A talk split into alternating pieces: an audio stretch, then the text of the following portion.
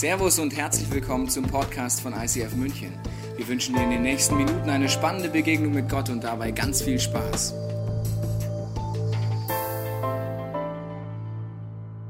Herzlich willkommen heute Abend in diesem ICF. Es ist gut, dass du da bist. Ich habe heute ein Potpourri äh, an Geschichten, die mich alle hier vollkommen bloßstellen. Insofern äh, wirst du zum Mitschreiben was kriegen. Ist mega gut. Segensbringer. Segensbringer ist die Serie, in der wir sind. Äh, und heute ist das Thema Starte mit Gebet. Was hat das eine mit dem anderen zu tun? Wenn du ein Segensbringer sein möchtest, also von dir etwas, was in dir drin ist, jemanden anderen bringst, sodass es ihm gut tut, warum muss ich davor beten? Oder danach, äh, wenn ich es sozusagen äh, nicht genug hinkrieg? Das erste Mal, als ich in letzter Zeit wieder extrem viel Segen gebracht habe, war, als ich vor circa anderthalb Jahren angefangen habe, Longboard zu fahren. Ja. Also ich war früher Biker und, äh, und ich weiß nicht, äh, ob ihr das kennt, Biker und Skater sind nicht äh, wirklich freundlich miteinander. Äh, ich möchte fast sagen, äh, wir hassen uns.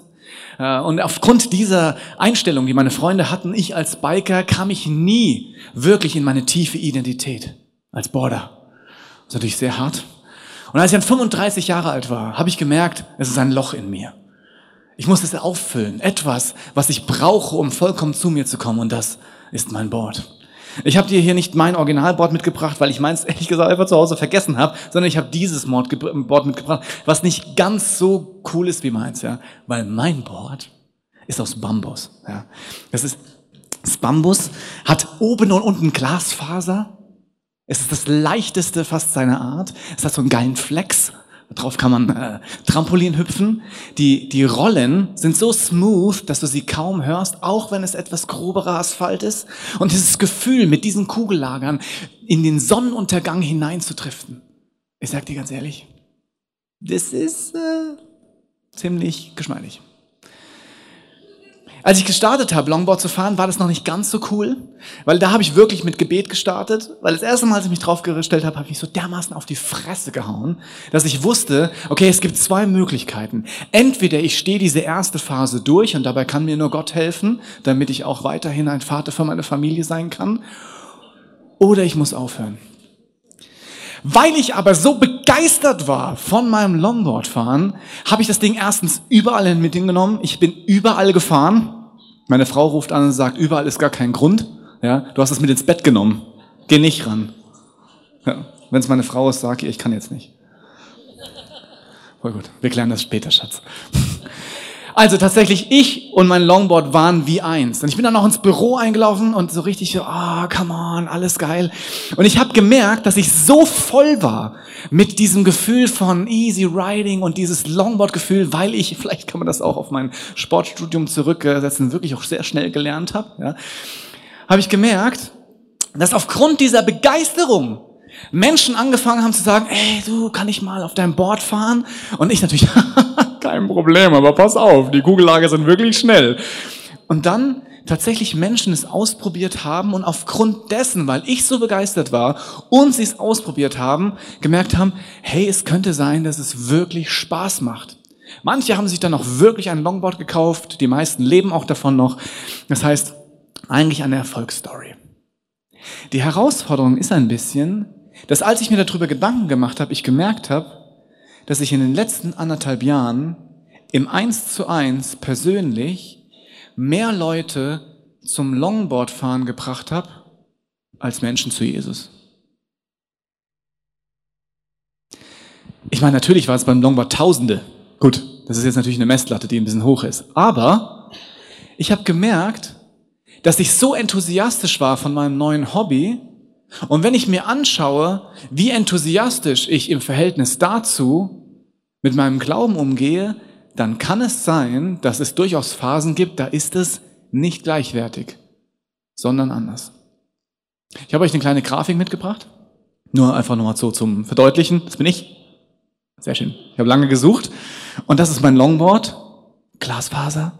Und die Menschen sehen das und kommen mit mir in Verbindung und spüren, dort ist etwas, was man ausprobieren sollte. Und sie fangen an, tatsächlich es auszuprobieren und merken, es ist gut für sie. Wir sind ja in einer Kirche. Und wir sind deswegen gemeinsam in einer Kirche. Entweder bist du gezwungen worden, herzukommen, oder du bist freiwillig hier. Gesetzt den Fall, du sagst, du bist Christ, dann bist du ja in dieser Kirche, weil du sagst, dass dieser Mann, Jesus, dass wir glauben, dass das der Sohn Gottes ist und er in unserem Leben so viel Gutes vollbringt, dass es es wert ist, weiter mit ihm unterwegs zu sein. Ich habe dir mal ein Bild von Jesus mitgebracht. Okay. Sieht ein bisschen aus wie Brain von Pinky in the Brain. Kennt ihr? Okay, nachher vielleicht mal. Eigentlich müsste das so sein, dass weil ich so fasziniert bin von diesem Gott, der mein Leben auf den Kopf gestellt hat, dass ich jedem das Ohr abkaue, vollkommen egal, ob er es hören will oder nicht, ich, wie gesagt, mit Jesus unterm Arm ins Office einlaufe in meiner Nachbarschaft und sage, hey, come on, this dude is so cool, du musst ihn kennenlernen, mein Herz springt aus dem Brustkorb. Aber wie ist es tatsächlich? Ich kenne Leute, die sind gerade frisch mit diesem Jesus unterwegs. Bei denen ist das so. Wenn du in ihrer Nähe bist, dann merkst du, ja, ja, ich weiß, du fährst gerade einen Trip. Ja, aber wirklich, du glaubst nicht, was passiert ist. Hier ein Wunder, da ein Wunder, Rock'n'Roll! Und es berührt einen, weil du spürst, da ist wirklich etwas passiert. Aber wenn ich so in dieser Kirchenlandschaft schaue, dann merke ich nicht, dass jeden Sonntag 1400 Leute hier reinkommen und mir das Ohr zu brüllen, von wegen, du glaubst nicht, was Jesus erlebt hat, das musst du hören!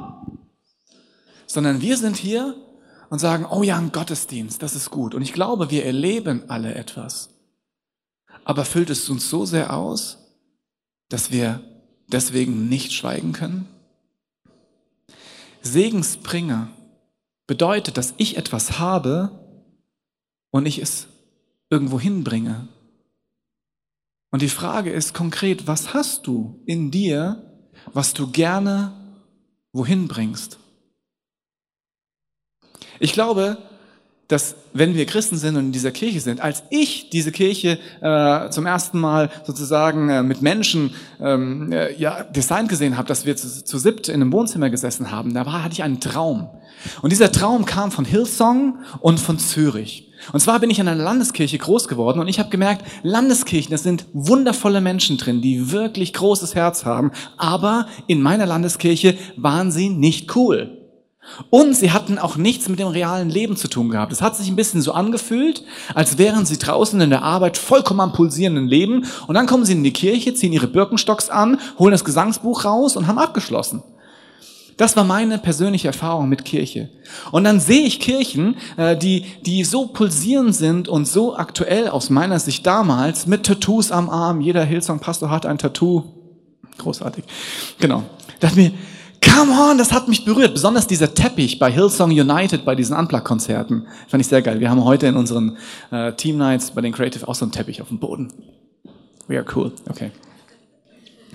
Das hat mich so berührt, dass das ist das, was mein Herz voll hat. Mein Segen, was ich den Menschen bringen wollte, war eine Kirche. Und das habe ich ihnen auch gebracht. Das heißt, ich habe jedem das Ohr abgekaut. Hey, kennst du diese Landeskirchen? Ehrlich gesagt, wunderbare Menschen da drin. Aber hey, es gibt Kirchen, die sind am Puls der Zeit. Wir sind in einem Bahnhofsgebäude damals. Das ist so krass.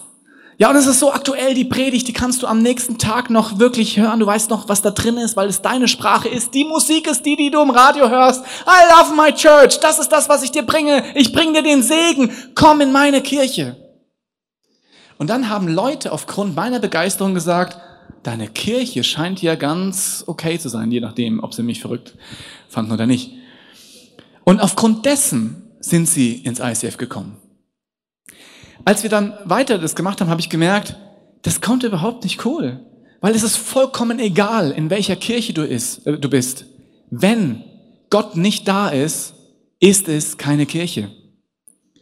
Und dann habe ich angefangen zu lernen, stimmt, es geht gar nicht um die Kirchenform, auch wenn ich diese hier über alles liebe, sondern es geht um eine persönliche Beziehung zu Gott, die wir von Anfang an hatten. Und ich habe gespürt, die ist größer geworden.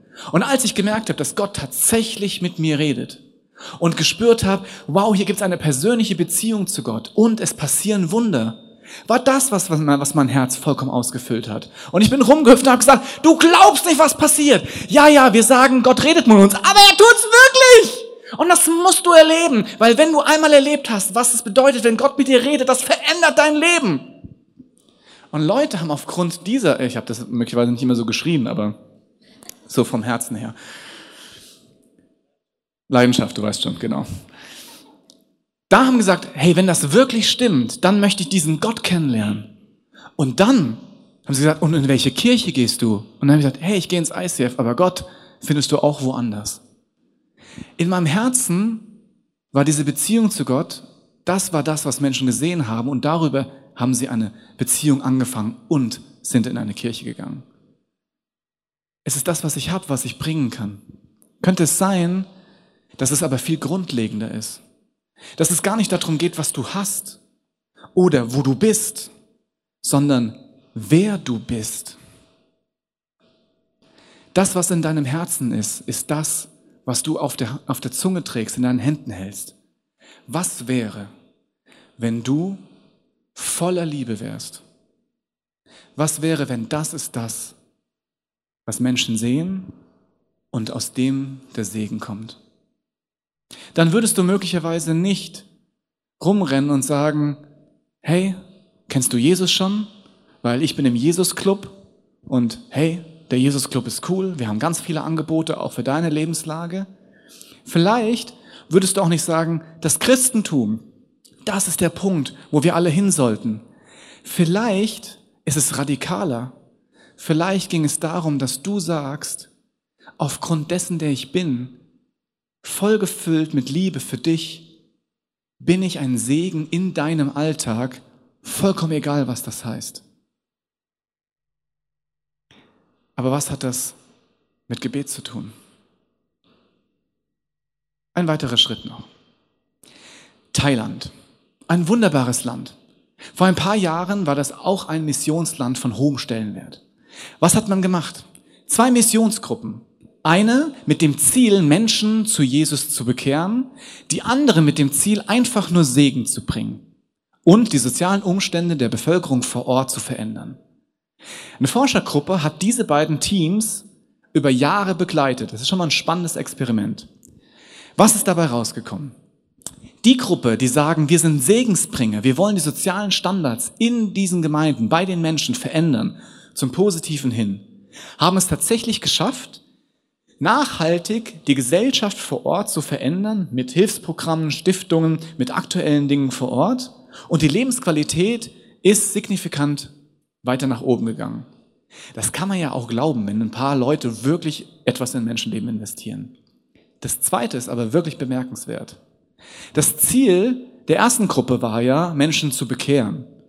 Tatsächlich hat die Segensbringergruppe 50 mal mehr Menschen zu Jesus geführt, als die Gruppe, die nur gesagt hat, wir wollen Menschen für Jesus gewinnen. 50 mal mehr. Welchen Segen bringen wir? Den Segen einer Religion? Den Segen von Regeln? Den Segen einer Organisation, Kirche? Oder bringen wir echten Segen? Den, den Menschen wirklich brauchen. Der, der ihr Herz berührt, weil es Liebe motiviert ist. Die dritte Geschichte. In meiner Nachbarschaft war vor Jahren so, äh, Nachbarn äh, kommen ja zum Grillen und, äh, und wir lieben Grillen. Und ich hatte äh, einen Nachbar, der mich gelöchert hat, weil er wusste, ich bin Christ, mit all den Fragen, die man so als Nicht-Christ löchert, damit man herausfindet, ob der Typ tatsächlich studiert hat und auch weiß, von was er redet und wirklich diesen ganzen kranken Kram glaubt, den wir Christen so glauben. Und es ging Abend für Abend. Es ging über die normalen Themen wie ähm, kein Sex vor der Ehe, sondern dem Motto, ganz ehrlich, du hast keinen Sex vor der Ehe gehabt, so siehst doch gar nicht aus, du bist so ein knackiger Junge? Komm. Und außerdem, du glaubst wirklich, dass das eine gute Idee ist? Die müssen doch alle mal ausprobieren. Und ich dachte mir, haha, du, ich habe mich vorbereitet, ich kenne das Thema, wir haben diskutiert. Der Zehnte, du gibst so viel Geld in die Kirche, das ist doch Manipular und so weiter. Und es ging weiter über die Themen Homosexualität, äh, wie kann Gott dieses Leid in der Welt zulassen, all diese Paradethemen. Und ich habe so lange Theologie studiert und ich habe mich so gut darauf vorbereitet, dass ich manchmal in dieser Haltung dachte, so gut, dass du in meiner Nähe bist, come on, das ist so unreligiös, aber so wahrheitsgemäß, Wahrheit überzeugt sich von selbst, ich bin ein Segen für dich. Manchmal bin ich nach Hause gekommen und habe der Verena gesagt, wir müssen ausziehen. das ist jetzt nicht ganz so gut gelaufen. Also ich, ich habe mein Bestes gegeben, aber irgendwie kam nur Mist raus. Und äh, das Problem ist, wenn man ein Haus gekauft hat, kann man nicht so leicht ausziehen. Aber egal. Also, tatsächlich hat sich nichts verändert. Irgendwann, Wochen später, kommt diese Person, klingelt bei uns, macht die Tür, ich mache die Tür auf, er steht davor und dachte mir, okay, super, eine nächste Diskussion. Was für ein Thema haben wir heute? Und er sagt, ähm, ähm, du Basti, ich habe äh, eine Frage, dieses, dieser Jesus. Ich habe gemerkt, es fehlt mir. Ich, ich würde gerne mit, mit dem durchstarten. Wie geht das? Aber ich dachte mir, oh, ich bin so gut. Wow! All diese Grillgeschichten. Es hat funktioniert. Mein Gott! God praise me! I'm so schlau! Krass, was ich da alles rübergebracht habe. Und jetzt aufgrund all dieser wahnsinnstheologischen Aussagen sagt er Ja zu dir, Jesus! Gott, ich bin richtig gut in einem Team. Und dann haben wir einen Sekt angestoßen und so weiter. Ich war noch vollkommen im Delirium. Und Wochen später frage ich ihn, jetzt sag mal, welcher meiner Argumente hat dich eigentlich so getriggert? Wo hast du gesagt, stimmt, da kann ich jetzt nicht mehr aus? Und dann sagte, du ganz ehrlich, also deine Argumente waren alle vollkommen für den Hintern. Ja, also mit dem Zehnten raff ich heute noch nicht. Außerdem diese Sexnummer, pff, weiß nicht, ob das man für, für irgendwas braucht. Und außerdem, boah, bei manchen wusste ich auch nicht, ob du nicht zu viel getrunken hattest. Aber ich habe gemerkt, dass dort etwas ist, dieser Jesus, der fehlt mir. Und der Rest, der kommt schon irgendwann. Ich so, aha, und wo hast du das gemerkt? Und dann sagt er, kannst du dich an den einen Tag erinnern? Da habe ich, äh, hab ich einen großen Vorhaben bei mir im Garten gehabt und du bist einfach vorbeigelaufen und hast noch nicht mal gefragt, sondern hast angefangen zu helfen. Und zwar den ganzen Tag.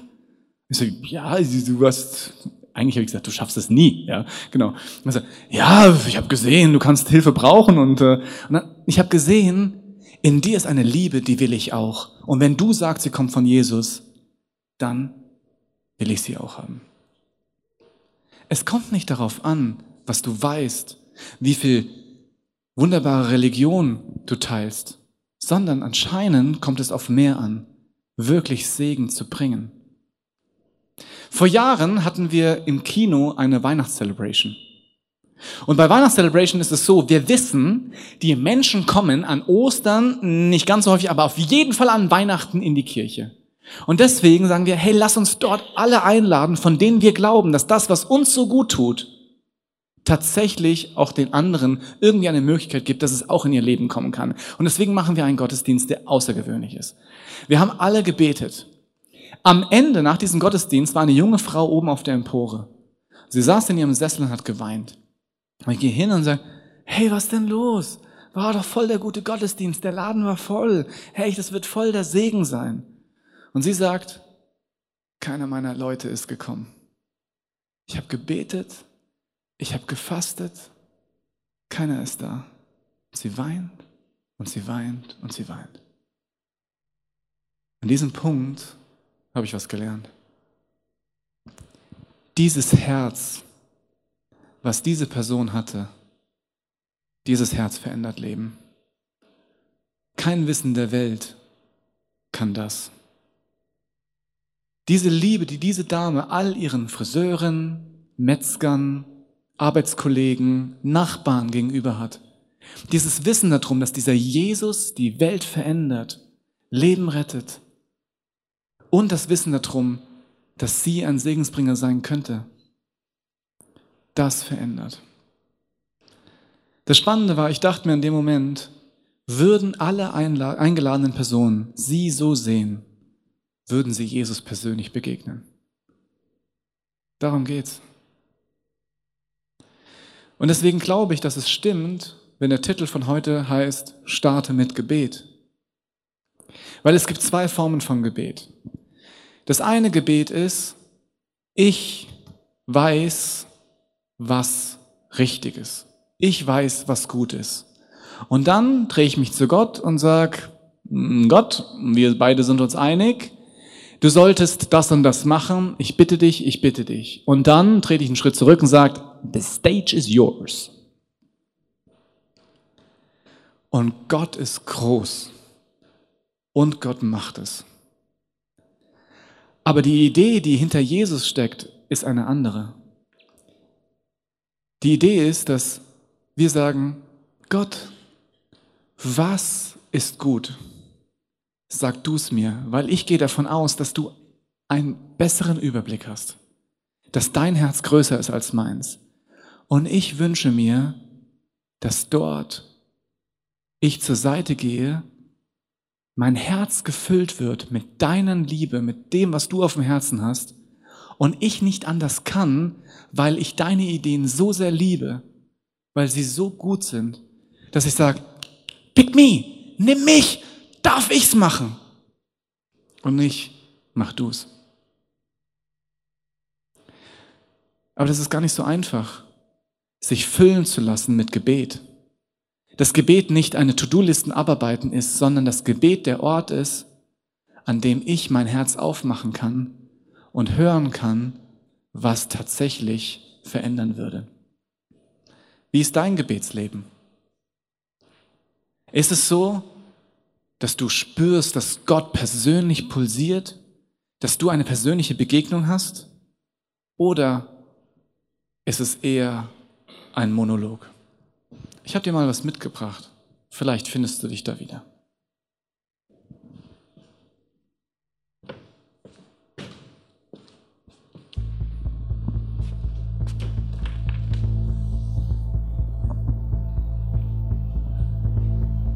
Jetzt soll ich also beten.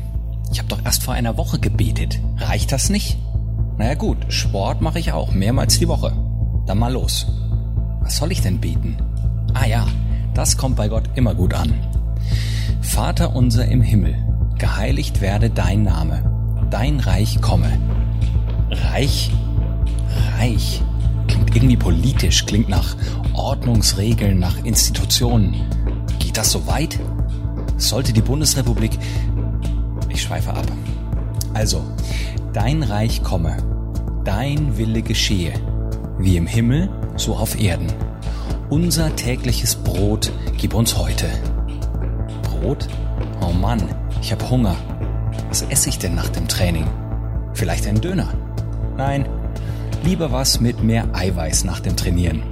Mist, schon wieder abgeschweift unser tägliches Brot. Aber warum geht es da ums Essen? Essen brauche ich ja nur für meinen Körper. Und natürlich Lob und Anerkennung für meine stählernen Muskeln. Spaß beiseite. Da gibt es schon viel, was mir wichtiger ist. Liebe und Gerechtigkeit finde ich wichtig. Denn bei Willkür werde ich immer voll agro. Egal, weiter. Brot gib uns heute und vergib uns unsere Schuld, wie auch wir vergeben unseren Schuldigern. Vergeben? Vergeben. Vergeben. Einfach nicht drüber nachdenken. Und führe uns nicht in Versuchung, sondern erlöse uns von dem Bösen. Denn dein ist das Reich und die Kraft und die Herrlichkeit in Ewigkeit. Amen. Puh, geschafft. Schwere Geburt. Naja, wenigstens mal wieder gebetet. Aber was das jetzt gebracht haben soll, da bin ich mir nicht ganz so sicher.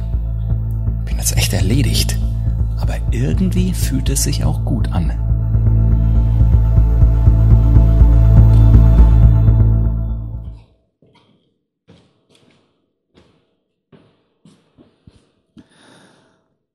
Passiert es dir manchmal, dass du so betest? Mir schon. Ich stehe morgens früh auf und habe voll die heiligen Gedanken, Halleluja. Und dann bin ich müde und denke mir, Jesus, ist so großartig. Dann kriege ich Hunger und denke mir, oh ja, Jesus, dann, oh, Mensch, Schinken ist gut. Und merke, dass es gar nicht so einfach ist, sich über einen längeren Zeitraum zu konzentrieren. Dann mache ich mir Listen, an was ich alles denken möchte und merke, dass das gut ist. Und ich spüre, dass ich tatsächlich, je mehr ich im Gebetsfluss bin, etwas mit mir passiert. Es passiert primär etwas mit mir. Gebet ist eine viel mächtigere Sache, als einfach nur Gott die eigenen Sorgen zu sagen. Diese Dame im Kino bei dieser Weihnachtscelebration, sie hat gesagt, sie hat gebetet und gefastet. Gebet ist also etwas Mächtiges, Fasten auch. Aber was ist Fasten? Nichts essen? Auf Dinge zu verzichten? Ich habe schon so viel mit Fasten erlebt. Eine Sache, die mega super war, ich wollte für etwas fasten, was mir außerordentlich wichtig ist. Also habe ich zehn Tage gefastet, das war mein Ziel. Am siebten Tag war ich schon fast tot. Ja, ich habe gemerkt, ich habe so einen Hunger. Ich habe alles richtig gemacht. Elektrolyte, Gemüse, Säfte. Manchmal habe ich den der Versuchung widerstanden, mir ein Steak zu mixen ne, und daraus einen Drink zu machen. Wäre ja was getrunken. Genau. Am siebten Tag habe ich gemerkt, wow, es ist wirklich eng. Am neunten Tag, nee, am zehnten Tag habe ich tatsächlich in einem Hausfrauenforum nachgelesen, ob man am Fasten, so wie ich es gemacht habe, sterben kann.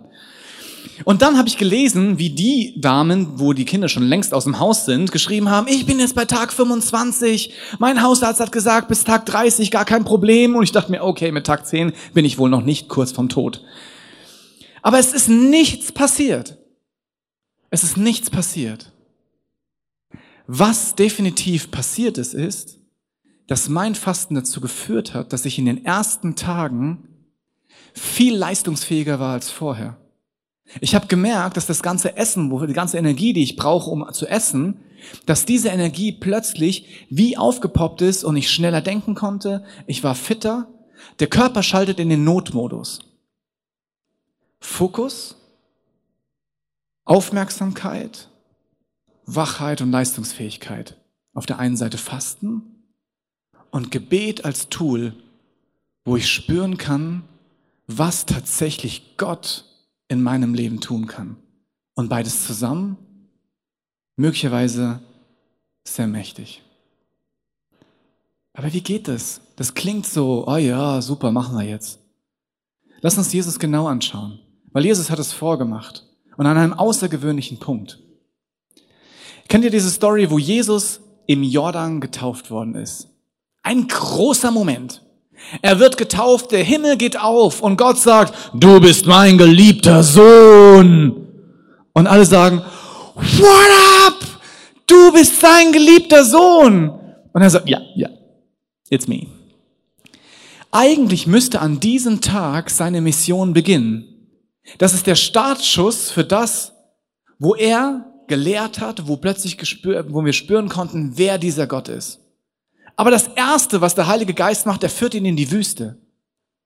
Was er dort macht, ist, er fastet 40 Tage und 40 Nächte.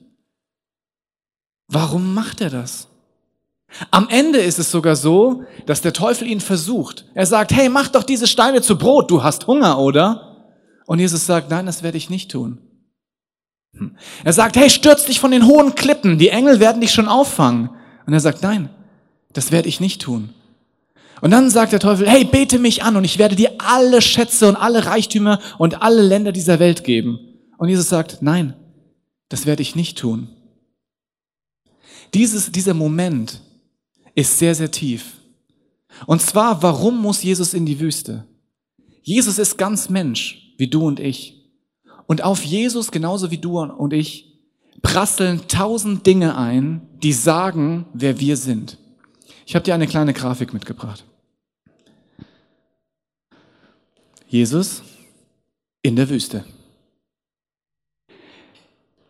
Tagtäglich leben wir in einer Situation, wo Dinge passieren, die wir nicht einschätzen können, die gefährlich für uns sind, die uns überrumpeln, auf der Arbeit, zu Hause.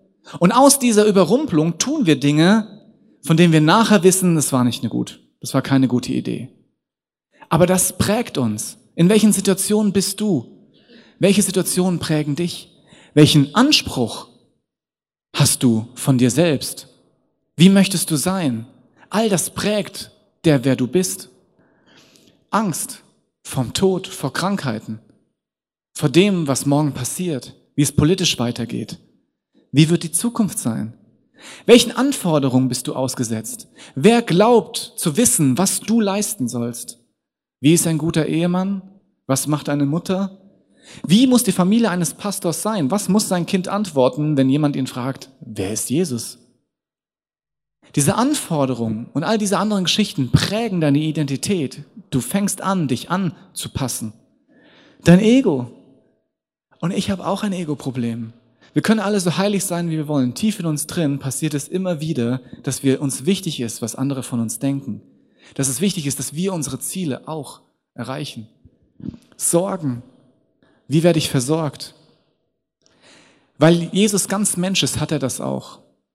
Das Problem ist, dass wenn es stimmt, dass das, wo dein Herz voll ist mit, dass du das mit anderen teilst, dass du ihnen das bringst, dann ist das kein Segen.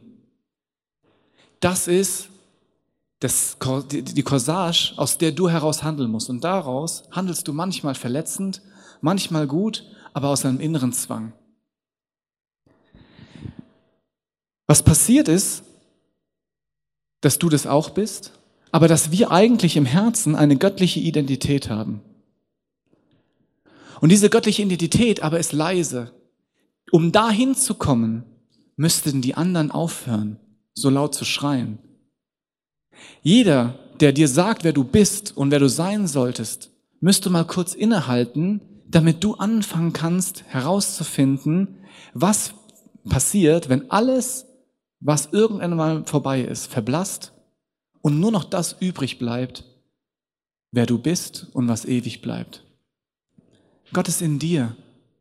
Und wenn dieser Lärm des Lebens aufhört zu schreien, fängt es an, dass du wirklich auf die Suche gehen kannst, wer du wirklich in Gott bist.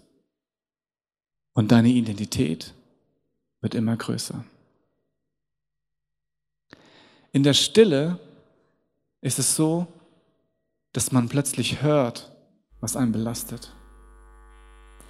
Und in der Stille fängt es an, dass du und Gott kommunizieren können.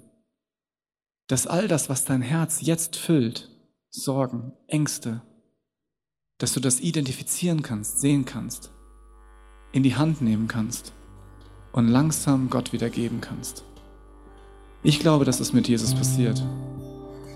Um so eine Mission zu erfüllen, um Gott vollkommen in sich aufzunehmen, muss das andere weg. Was wäre, wenn du innerlich frei wärst? Wenn Gebet die Aktion ist, die Tat ist, in die Stille zu gehen,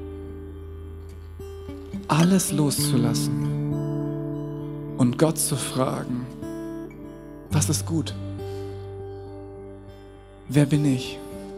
Und du wirst überrascht, was du für Antworten kriegst. Was ich gelernt habe, ist, all diese Sorgen und all diese Ängste haben mich klein gemacht, haben mir gesagt, wer ich sein soll. Aber mein Name ist Sebastian Wohlrab. Ich habe etwas zu viel Kilos auf den Rippen. Ich habe eine wundervolle Familie. Mein Herz ist groß. Und mehr brauche ich nicht. Mein ganzes theologisches Wissen ist toll und wichtig. Es macht unsere Köpfe groß, aber es verändert nicht die Leben. Das Einzige, was Leben verändert, ist Liebe in meinem Herzen, die ich teilen kann. Diese Frau an Weihnachten vor vielen Jahren sitzt dort, kniet dort und weint, weil sie so viel Liebe im Herzen hat und sie hat es nicht ertragen, dass dieser Moment nicht der Ort ist, wo Menschen aufblühen können. Was wäre, wenn du so anfängst zu beten? Und vielleicht dazu noch fastest, damit alles, was nicht wichtig ist, auch wirklich verschwinden kann. Dass du den Fokus hast auf das, was die Welt verändert. Dann würde sich die Welt verändern. Dann wärst du ein Segensbringer und du wüsstest, was Gutes und könntest es geben.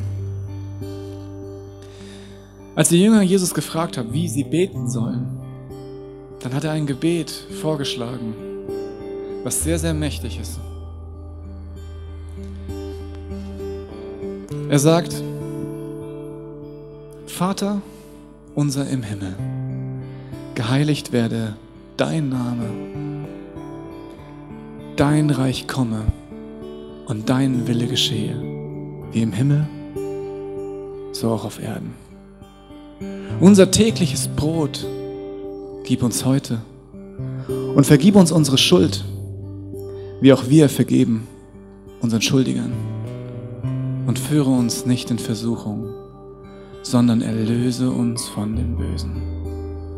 Denn dein ist das Reich und die Kraft und die Herrlichkeit in Ewigkeit. Amen. Du bist dafür gemacht, ein Segensbringer zu sein. Dieses Gebet ist so mächtig, weil es dein Herz frei macht von all den Dingen, die dich begrenzen.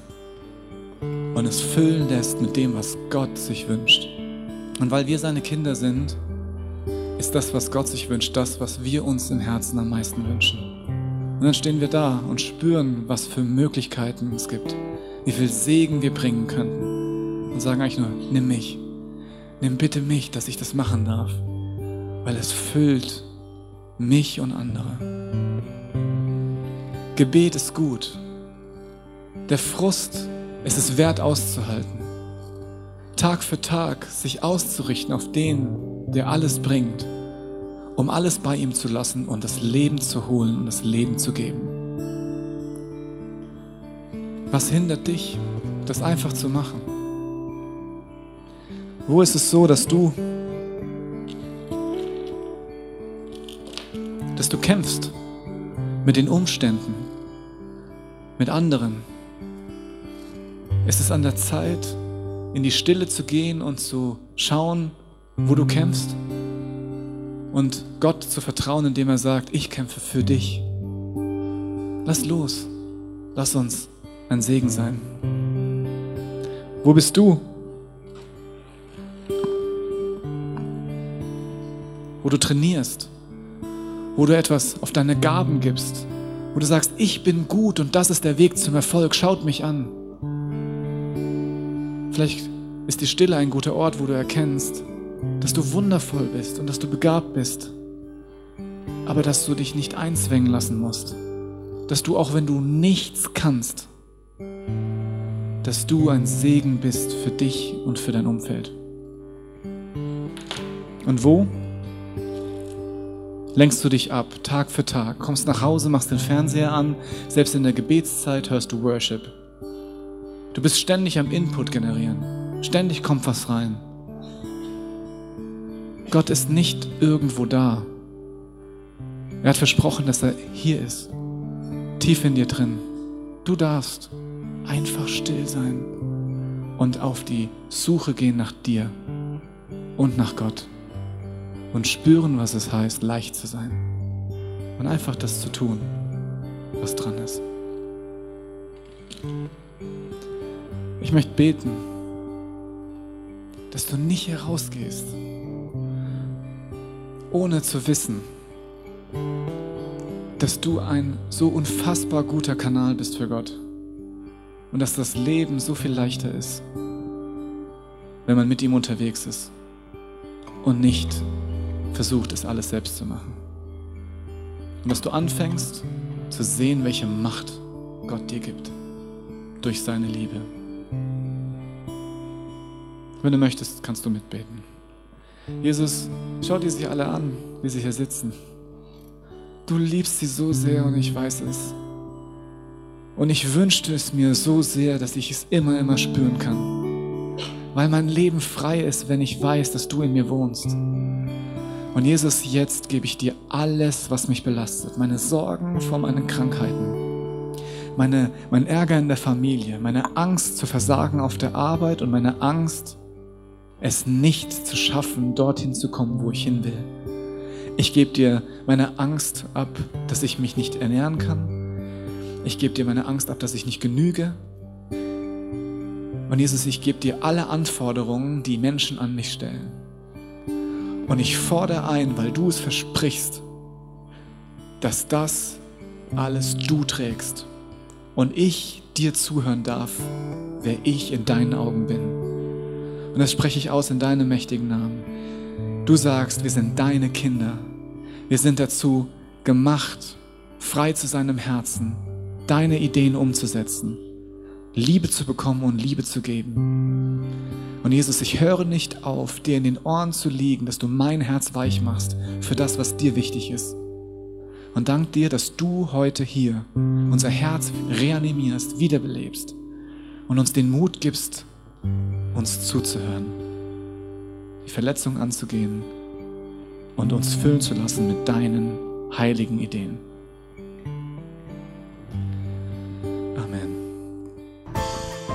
Wir hoffen, dass dir diese Predigt weitergeholfen hat. Wenn du Fragen hast, kannst du gerne an info at icf-moenchen.de mailen und weitere Informationen findest du auf unserer Homepage unter www.icf-moenchen.de.